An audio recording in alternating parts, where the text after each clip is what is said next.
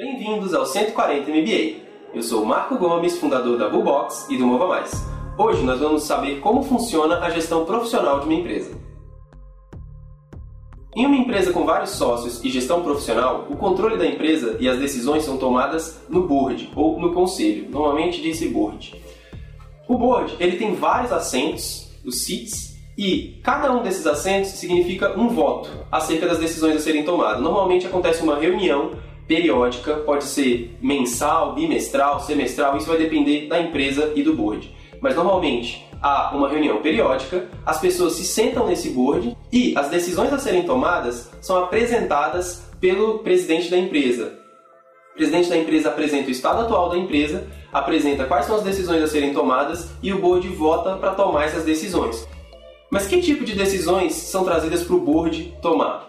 Normalmente decisões estratégicas, claro. Você não vai decidir se você vai contratar ou demitir um funcionário operacional no board. Você não vai decidir se você vai aumentar uma posição de trabalho ou diminuir no board. Mas normalmente no board toma-se decisões como demissões em massa, contratações em massa, é, criação de novas áreas, venda da empresa, a, a compra de empresas. Esse tipo de decisão toma-se no board. E quem senta no board? Quem são essas pessoas? Normalmente há assentos dos sócios, mesmo que sejam sócios que não estão envolvidos no dia a dia da empresa, e aí entram investidores, entram fundadores que já tenham saído da empresa e etc.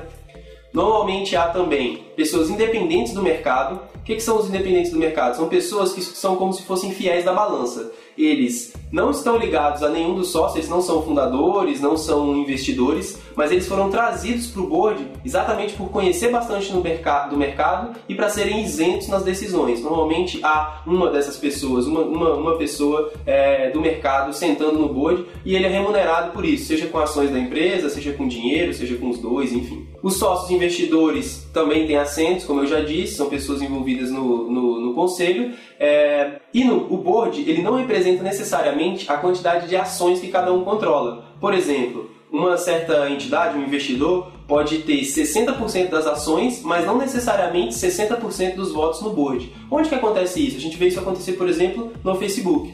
O Mark Zuckerberg tem menos de 30% do Facebook hoje, mas ele detém mais de 80% da decisão, do controle da empresa. Então é possível você ser o controlador da empresa, no caso o controlador dos votos no board, é, sem ser necessariamente o sócio majoritário. O Mark Zuckerberg não é o majoritário no Facebook, ele não tem uma, 50, mais de 50% das ações, mas ele tem mais de 80% do poder de decisão.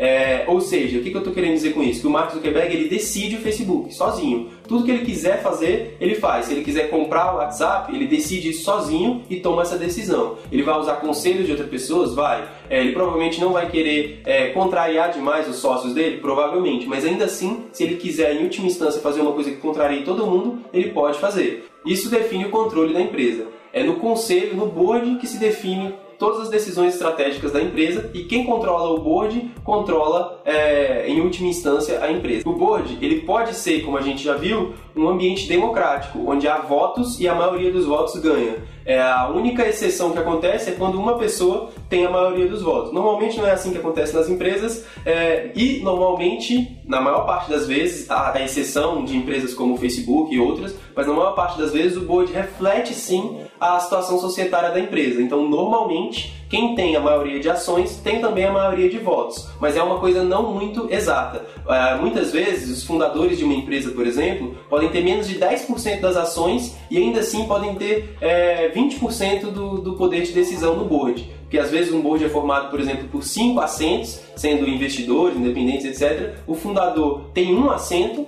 mas ele, ou seja, ele tem um de 5, né, ele tem 20% do poder de decisão, mas as ações dele podem representar menos de 10%, menos de 5% da empresa. Então ele tem um poder que vai além, um poder de decisão que vai além da participação dele na empresa. Isso é comum acontecer, é, e no, então para saber quem tem o controle de uma empresa na verdade, você tem que conhecer a constituição do seu conselho, do seu board. A constituição do board de uma empresa privada, que não seja uma empresa de capital aberto, ela também é secreta.